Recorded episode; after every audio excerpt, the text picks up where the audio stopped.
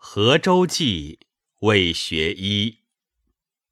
名有奇巧人曰王叔元，能以径寸之木为公事器皿人物，以致鸟兽木石往不因事象形，各具情态。常宜于河州医，改大苏犯赤壁云。周首尾长约八分右肌，高可二数许。中宣长者为仓，若蓬覆之。旁开小窗，左右各四，共八扇。起窗而观，雕栏相望焉。闭之，则右客山高月小，水落石出。左客清风徐来，水波不兴，石青散之。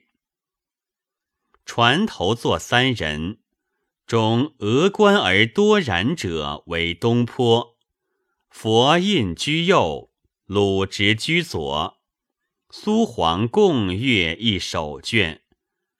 东坡右手执卷端，左手扶鲁直背。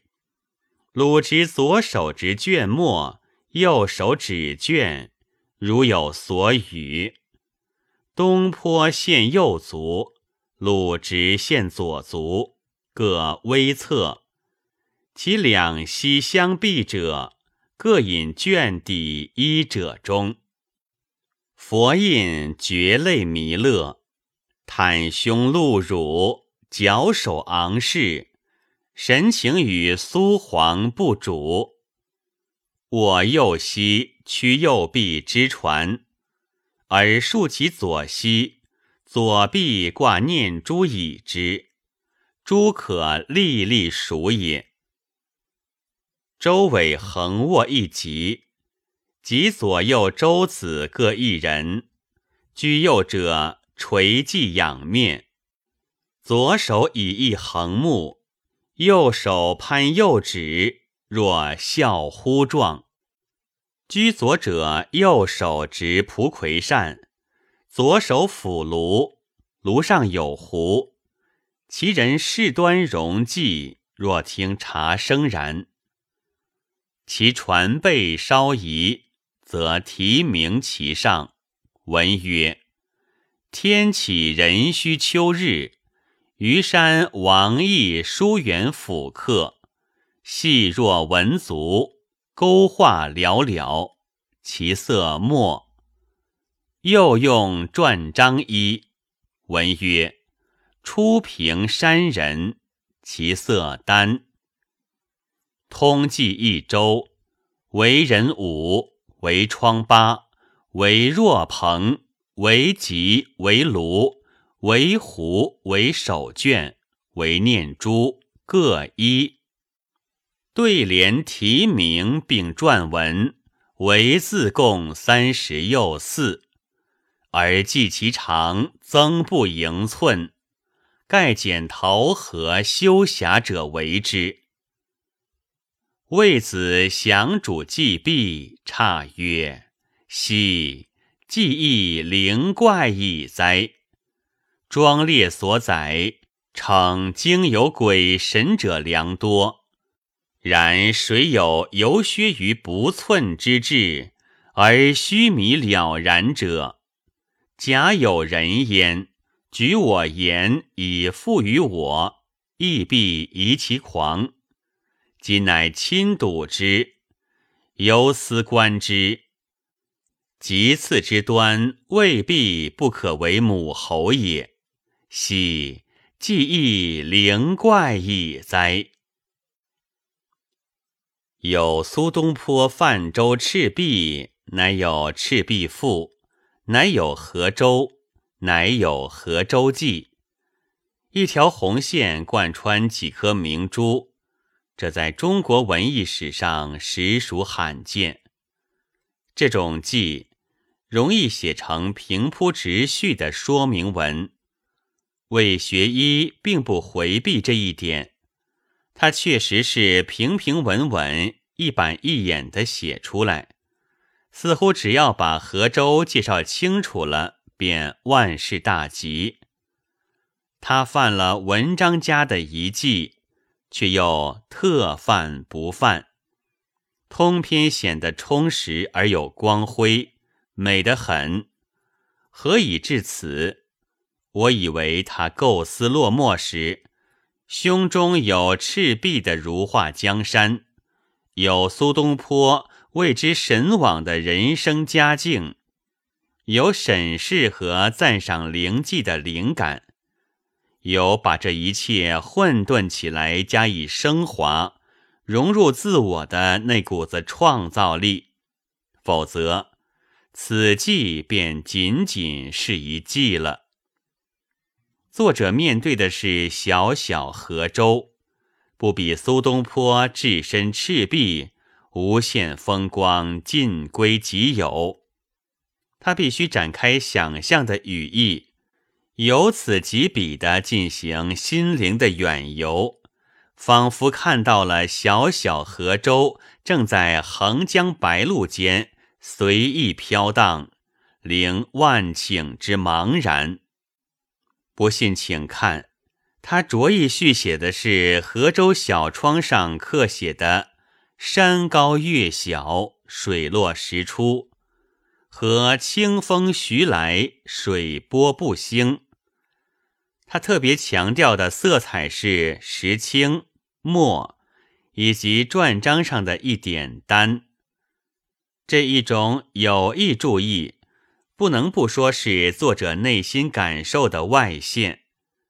他在观赏河州时，体察到了一种氛围，故在续写时有选择的突现了以上字句。这样一来，河州便有了自己的大背景和小环境，便真的如一尾放纵于水光接天的情境之中了。当然，人对于人才是最感兴趣的。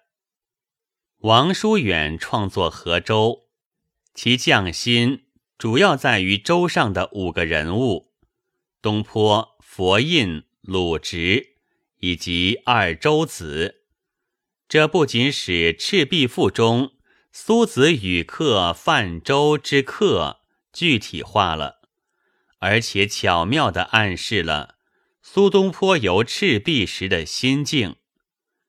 东坡与鲁直均在政治上不得志，他们在艰难仕途上萌动的“小舟从此逝，江海寄余生”的退避思想，相当自然的与皈依佛门的佛印和尚心扉相扣。故王叔远发挥艺术想象，将他们三人请到了一起，这实在是读透了《赤壁赋》，读透了苏东坡。更何况，两个配角的一文一野的神态，又从另一侧面烘托与渲染了三位游客的独特心境，胸中有多少快垒之气？眼前有多少恬静与淡泊？作为雕刻艺人，王叔远在表现以上这些时，只能捕捉与刻画瞬间的人物形象，为人物造型，让人物的组合形式、人物的外在姿态默然无声的说话。魏学医在审视河州时。侧耳倾心地聆听了这种奇妙的说话，并且用文字媒介传神地再现了这种灵魂的语言。他借助的主要是一系列动词：直、俯、指、与、角、视、握、屈、竖、倚等等。这些动词让我们清晰地看到了人物的一系列动作，并由此去透视人物的心底波澜，东坡和鲁直是那么亲密的靠在一起，他们共阅一手卷，简直到了如醉如痴的地步。佛印和尚到底更为超脱，他的整个架势几乎与弥勒毫无二致。这里魏学医根据自己的审美体验。过细的鉴别了苏黄与佛印的微妙差异。苏黄二人毕竟徘徊在退避与进取之间，故研读起手卷来，不免执着痴迷。云空未必空，佛印却是袒胸露乳，放浪形骸，矫首昂视，目空一切。其神情自然与苏黄不主，这是《河州记》作者的独到领悟。王叔远在刻舟时可能有此含义，但经过魏学医的妙笔点染，其内蕴就更为醒目了。至于对二周子动态的描述，作者看来也有所寄寓。他们一个以横木任小舟随波荡漾，一个执蒲葵扇默默的烧茶，都很静，都有点飘飘忽，但二人的个性表露却很不相同。一个是右手攀右指，若笑乎状；另一个是事端容寂。若听茶声然，看来无论是仰天长啸，还是心清如水，只要能与大自然融合在一起，便都能得其所哉，享受人生的乐趣呀。这是不是可以理解为魏学医向苏黄、佛印三人送去的会心的微笑呢？